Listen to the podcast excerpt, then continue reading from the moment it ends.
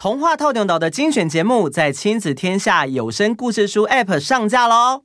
我们要送岛民们免费听的名额，快到粉丝专页了解详情吧！哪个岛最热？透中岛！嗨，我是梦梦，欢迎来到童话透中岛，一起从童话故事里发掘生活中的各种小知识吧！我们都在套中岛更新哦。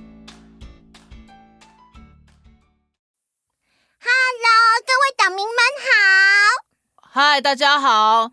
嗯、呃，今天要听什么故事呢？哦，小易，你怎么了？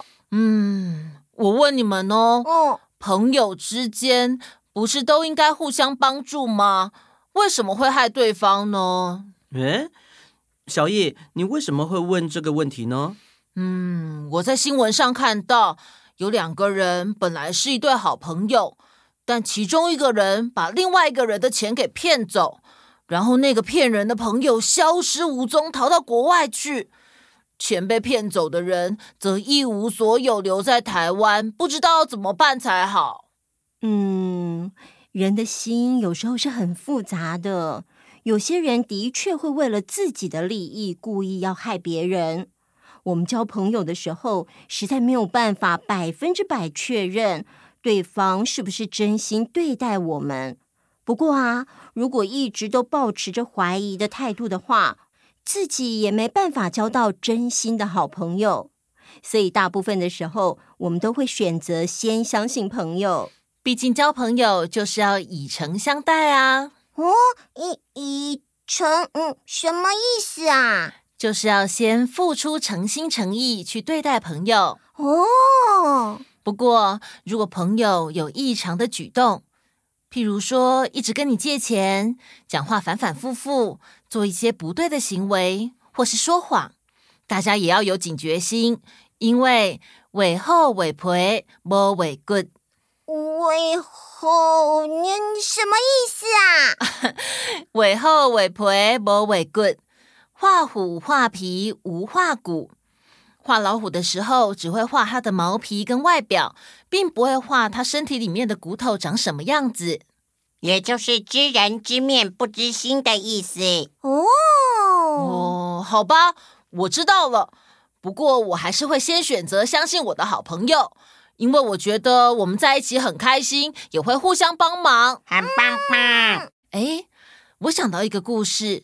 就是关于相处有点问题的两个朋友之间所发生的事情，大家今天就来听听看，这样一对朋友会发生什么事吧。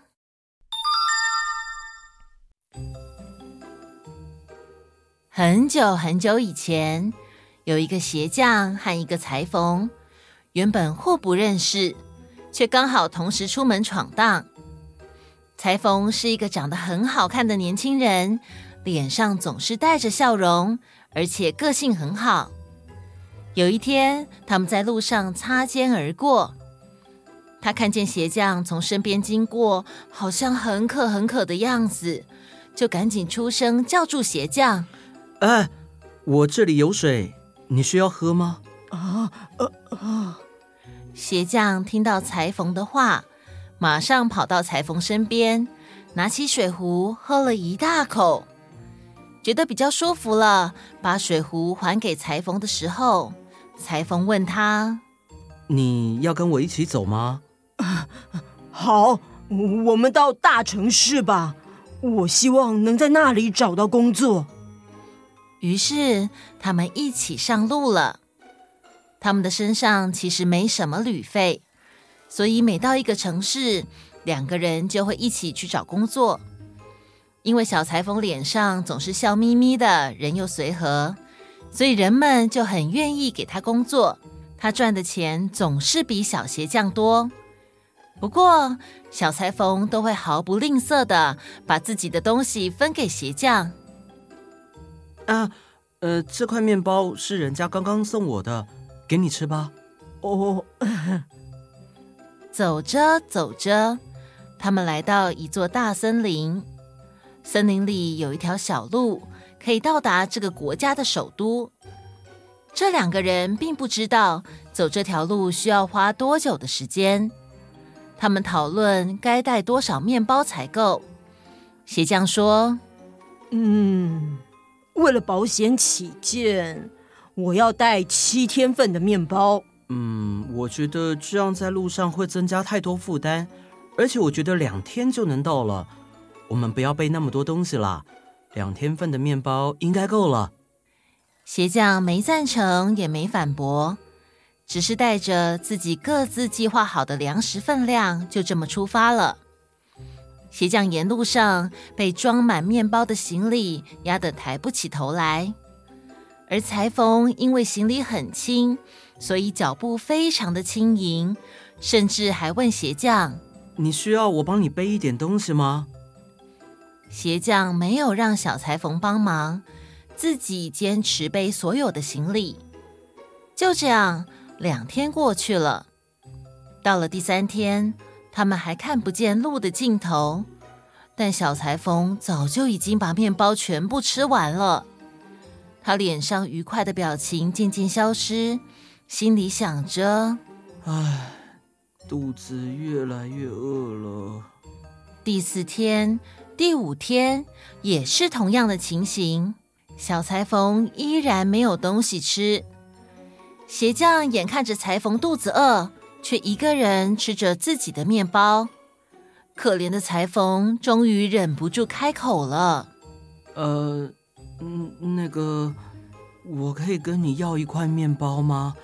只要小小的半块就好了。”但鞋匠却非常冷漠的说：“你之前都一直那么快乐。”我还必须靠你施舍，现在也轮到你常常不顺心的感觉了。如果把我的面包给你，我就会不够吃，所以我什么东西都不会给你。谁叫你不先做好准备？鞋匠说完之后，竟然转头就走了，把可怜的裁缝一个人丢在树下。他又饿又累的昏了过去，也不知道过了多久，裁缝恢复了一点意识，睁开眼睛，突然看见前面走来两个樵夫，正要去砍柴。于是裁缝用仅存的一点力气呼喊：“拜托，你们可不可以给我一些东西吃？我已经有好几天都没吃东西了。”樵夫很同情可怜的裁缝，就把带来当做午餐的培根肉分一点给他。裁缝很快速的吃完两片培根之后，稍微恢复了一点力气，便背起行李继续他的旅程。走着走着，裁缝遇到一匹小马。哎，马哎！如果可以骑马的话，就不用走的那么累了。小裁缝快速的抓住马的鬃毛，想要跳上马背，但是小马对他说：“哦哦，no no no no no，我还太小，不但载不动你，你还会把我的腰压断。嗯，你先放过我嘛，等我够强壮的时候，我会再回来，到时候我会帮你完成心愿。”裁缝想想，觉得有道理哦。不应该欺负小朋友，于是放走小马。这个时候，他的肚子叫了起来，原来是刚刚吃的培根很快速的消化光了。他突然看见一只白鹳在草地上走着，不要动！裁缝尽全力的跑上前，抓住白鹳的一只脚，并对着他说：“我不知道你好不好吃，可是我的肚子已经饿了。”而且我也没有别的办法，所以我必须要把你烤来吃。哦，拜托拜托，只要你不杀我，有一天我一定会帮你完成心愿的。呃，是这样吗？哦，好吧。裁缝忍着饥饿，接受了白鹳的建议，眼看着白鹳张开翅膀。平安的飞到天上。这个时候，裁缝的肚子再次发出好大的叫声。啊，天哪！我越来越饿了，这一次，要是有什么东西出现在我的眼前，我就要把它抓来吃掉。就在这个时候，他看见两只小鸭在池塘里游着，裁缝才抓住小鸭的脖子，远处的鸭妈妈便快速地冲到他的面前，流着眼泪，请他放过小鸭子。求求你放过他们！你想想看，如果有人把你杀了，你的妈妈会有多难过、多痛苦呢？唉、呃，你说的对。嗯、呃，好好，别哭了，我不会再抓小鸭子了。裁缝说完，便把刚刚抓到的小鸭子放回水里。裁缝一转过身，准备离开。就看到许多蜜蜂围绕着一棵几乎空心的树在飞。啊，好，我受不了了，这就是我的晚餐，我要吃一顿蜂蜜大餐。但是就在裁缝决定动手的时候，蜜蜂女王从树洞里飞出来，告诉裁缝说：“你，如果你敢破坏我的蜂巢，惊动我的蜜蜂。”你一定会被叮得满头包。啊！可是，如果你不去打扰他们，等到有一天你再回到这里的时候，我们一定会帮你完成你的心愿。小裁缝听了每个动物的话，都觉得很有道理。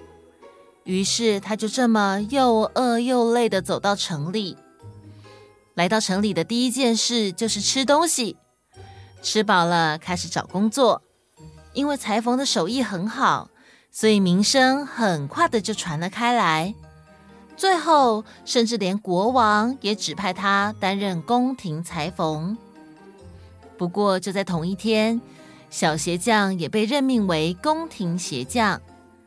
当他在王宫的任命典礼看到裁缝的时候，是他。小鞋匠看到小裁缝，想起当时弃他于不顾的事情，心里非常震惊害怕。究竟这两个人之间还会发生什么事呢？